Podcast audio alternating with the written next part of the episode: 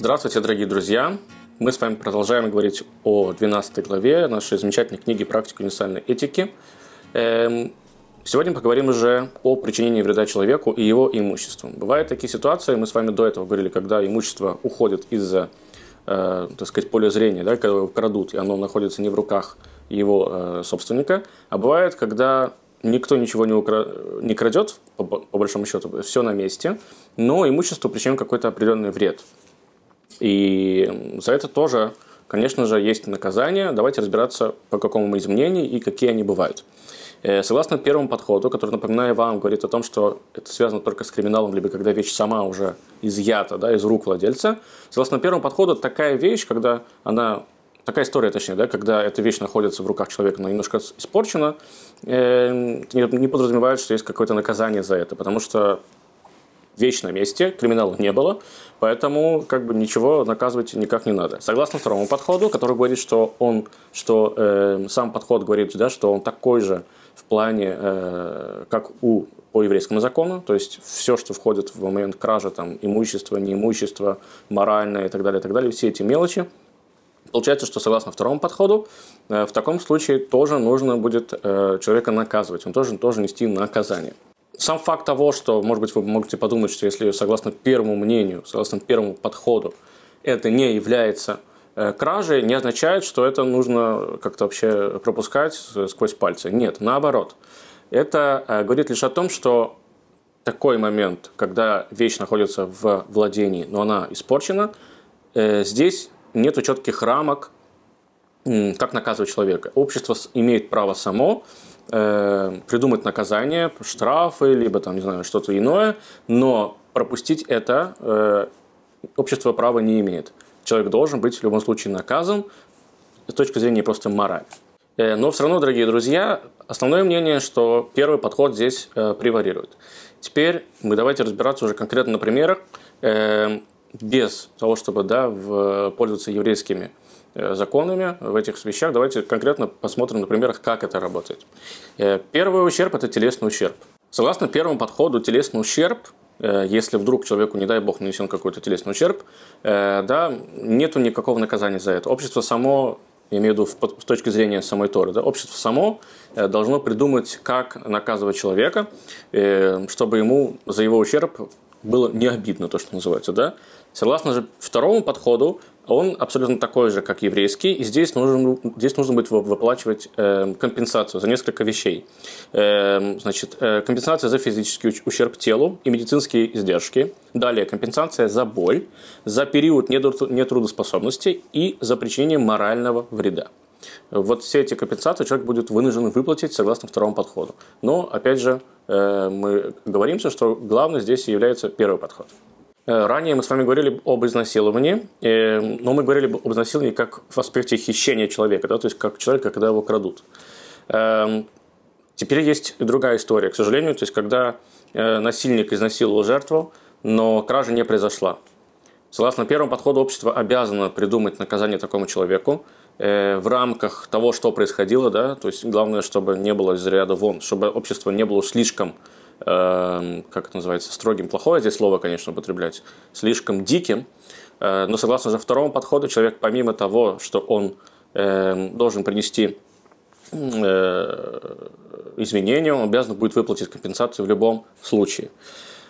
Эм, есть еще такой момент, что иногда, к сожалению, происходит и насильственные, насильственные действия в отношении девочек э, младшего возраста зрелости, и тогда уже это будет называться соблазнением, да, и оно также приравнивается к изнасилованию. То есть, когда э, не было физического, когда человек просто взял и заставил э, сделать то, что человек, девушка не хотела, а когда был момент соблазнения – тогда, если ребенок еще маленький, то мы называем это не соблазнением, а изнасилованием, потому что ребенок не очень понимает, что может с ним происходить в дальнейшем. Э, следующий вид ущерба – это имущественный ущерб. Как мы уже сказали ранее, что запрещено да, причинять какой-либо ущерб человеку, либо вещи.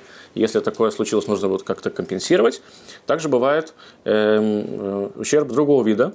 Э, нематериального, как, например, посягательство на, э, знаете, на личное пространство. То есть, когда кто-то строит дом, да, и это получается так, что, например, вы покупали свой дом с видом, не знаю, на озеро, а теперь напротив вашего дома построили другой дом, и озеро теперь вы не видите, это некая такая не очень приятная ситуация, здесь нужно тоже договариваться. Просто так построить дом без какого-то там извинить или узнать, э, что думает по этому поводу сосед, э, нельзя. Эм, здесь как бы нужно тоже находить общие Э, общие знаменатели. Следующий вид ущерба – это косвенный ущерб, когда ничего никто не хотел никак обидеть, да, ничего не хотел принести никакого ущерба, но так получилось. Э, например, э, кто-то случайно по какой-то причине не убрал ножницы с вида, со стола, с вида ребенка. Ребенок схватил их, подошел и порвал кому-нибудь диван. Не случайно, не специально лежали там ножницы, это понятное дело, не специально ребенок э, был послан, чтобы порезать этот диван, но ущерб был нанесен. Согласно первому подходу, э, общество обязано принимать какие-то меры, решать, каким образом э, данный ущерб устранять, да, как, как себя вести. Согласно второму подходу, нужно вести себя так же, как об этом говорит еврейский закон, но не сегодня, мы об этом будем уже конкретно говорить. Теперь обеспечение сохранности, когда кто-то что-то берет у кого-то для того, чтобы ну, на сохранение, то, что называется.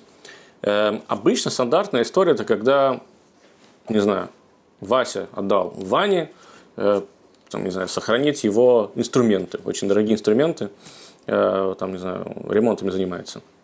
Наш Вася, наш, наш Вася. И все, как бы, да, он говорит, они тебе постоят, потом я у тебя их заберу. Если вдруг что-то, какой-то произошел ущерб – Эм, а договорились просто поохранять, не пользоваться, эм, да, либо же наоборот э, договаривались, что будет, э, человек будет пользоваться этим имуществом, но все равно что-то он сломал, согласно первому подходу, как мы уже сказали, э, да, общество имеет право само обозначить, что теперь и как с этим поступать. Согласно второму подходу, все как в еврейском законе. Это первый вид вот этой э, сохранности, да, вот этого договора. Есть второй вид – Теперь второй вид вот этого сохранности. Это когда люди между собой не договариваются о каких-то условиях, э, как это будет все сохранено. Э, приведем пример, который всегда приводится обычно в Талмуде. Бык одного хозяина э, не знаю, причинил вред другому быку, другого хозяина, либо же там забор снес. Первый хозяин не несет, согласно первому подходу, значит, этот, этот хозяин не несет никакой ответственности. Почему? Потому что это сам бык сделал. Я как бы быка не звал никуда там на бой с э, другим быком, либо там снести забор другому человеку. Он просто бык, он делает свое дело. А то, что он сделал, ну, как бы я здесь ни при чем. Согласно же второму подходу, нет, ты все-таки здесь при чем. Да, понятно, что каждый должен переживать за свое имущество, за свой забор, за свое животное. Но ты тоже должен переживать о том, что твое животное вдруг бесится. Никто об этом, э, да, ничто, как сказать, в этой жизни случайно э, не бывает или бывает все-таки наоборот. Поэтому надо принимать любые меры, чтобы э, твое имущество не, не, не наносило ущерб другому имуществу. Поэтому в этой истории ты тоже будешь виноват. Здесь уже нужно согласно еврейскому закону поступать, то есть э, нужно возместить ущерб. Эм, и причем здесь речь идет о том, что это большая история с солидарностью, либо с человеческим просто отношением. То есть понятно, что есть забор, забор э, был изначально построен для того, чтобы оградить участок между одним человеком и другим человеком, но так случилось, бык сорвался, там, не знаю, сорвался с э, цепи, ограда рухнула, ну, все что угодно. Давайте будем людьми. И с точки зрения моральной этики, с точки зрения Торы, с точки зрения Всевышнего, это очень важно, что когда между людьми есть просто нормальное общение, уважение друг к другу. Давайте этот собор постановим теперь 50 на 50, в конце концов. Ну, я не знал, что так получится случайно, и ты не знал, что так уж тоже может получиться. Вот такие, это такие, знаете, э, более-менее общие виды ущербов э, существуют. Так плюс-минус работает законодательство – и в следующий раз мы с вами увидимся уже на новой теме, э, последней в этой главе. До новых встреч!